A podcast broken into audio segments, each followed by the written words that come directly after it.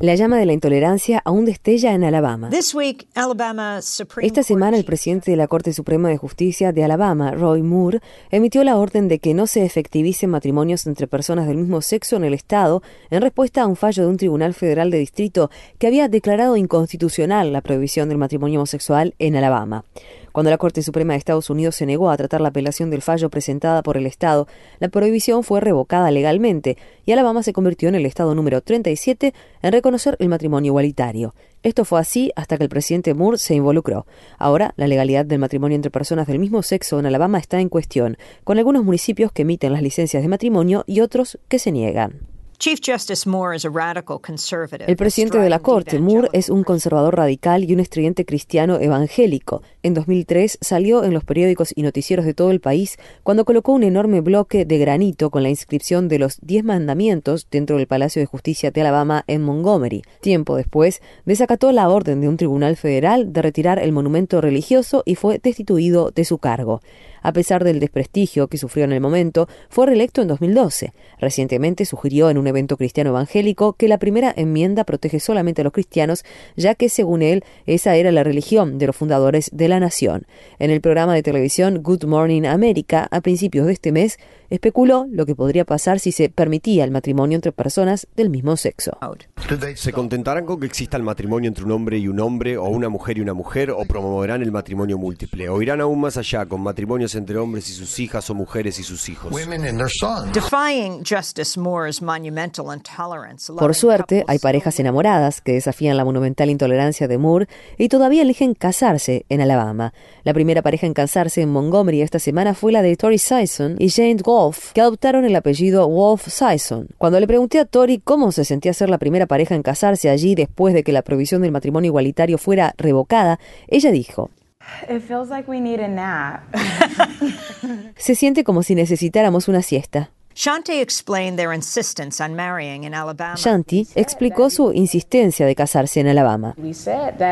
Nos dijimos que no íbamos a ir a otro lugar, ya que trabajamos aquí, pagamos nuestros impuestos aquí y no vamos a ir a otro estado para luego volver y que no reconozcan nuestra unión. Varias personas nos dijeron, bueno, vayan a Nueva York o a otro lugar y listo, pero no, teníamos fe en que, de, que las cosas se moverían en forma positiva en Alabama y así fue. Tori fue parte de la organización de esta histórica victoria como referente en Alabama de la campaña de derechos humanos, una organización nacional de defensa de los derechos de gays y lesbianas. Desigualdad, racismo, segregación. Estas injusticias persisten con notable tenacidad. Entrevisté al abogado Brian Stevenson, radicado en Montgomery, sobre estas valientes mujeres. Tenemos que aprender a respetar los derechos de las minorías. Alabama es un estado interesante. Nunca hubo un momento en que la mayoría de las personas de este estado votaran para acabar con la segregación racial. De hecho, nuestra constitución estatal, que ahora es tan invocada en referencia al matrimonio igualitario, aún prohíbe que niños negros y blancos vayan juntos a la escuela. Still prohibits black and white children from going to school together. Brian Stevenson is the founder and executive Stevenson es el fundador y director ejecutivo de organizaciones Equal Justice Initiative iniciativa de justicia igualitaria en español, que acaba de publicar un informe titulado Lynching in America, Confronting the Legacy of Racial Terror, en español, linchamiento en Estados Unidos, confrontar el legado del terrorismo racial. El informe documenta cerca de 4.000 asesinatos por linchamiento, 700 muertes más que las estimaciones más certeras aceptadas previamente. Stevenson declaró.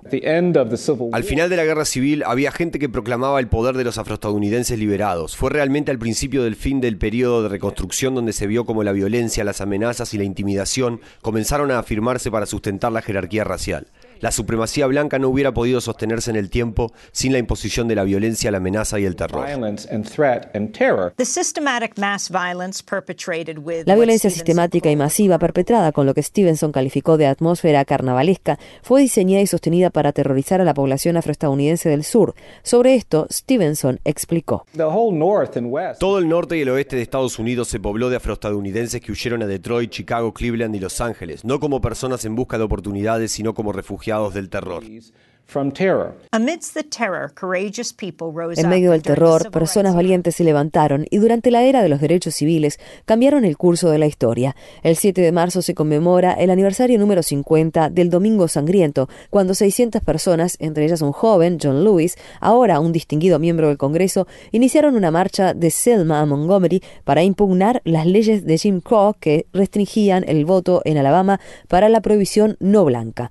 Cuando los manifestantes se acercaron al puente, Edmund Pettus fueron atacados brutalmente por la policía del estado de Alabama. Esto ocurrió solo dos años después de que el racista gobernador de Alabama, George Wallace, exclamara.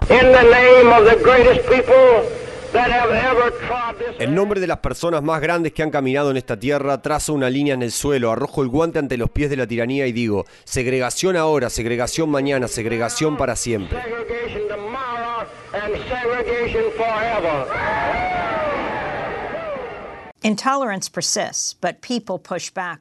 La intolerancia persiste, pero la gente devuelve el golpe con una fuerza más poderosa, la fuerza de los movimientos, la fuerza de las organizaciones de base. Rosa Parks y miles de personas junto a ella lo hicieron en 1955 con el boicot en los autobuses de Montgomery, como me dijo Stevenson.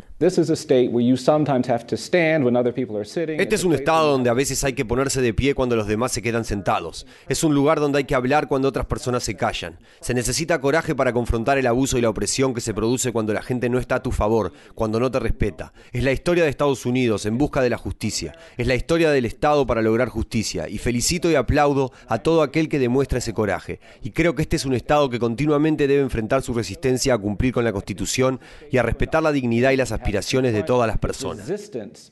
Uh, to complying with the Constitution and respecting the dignity and aspirations of all people.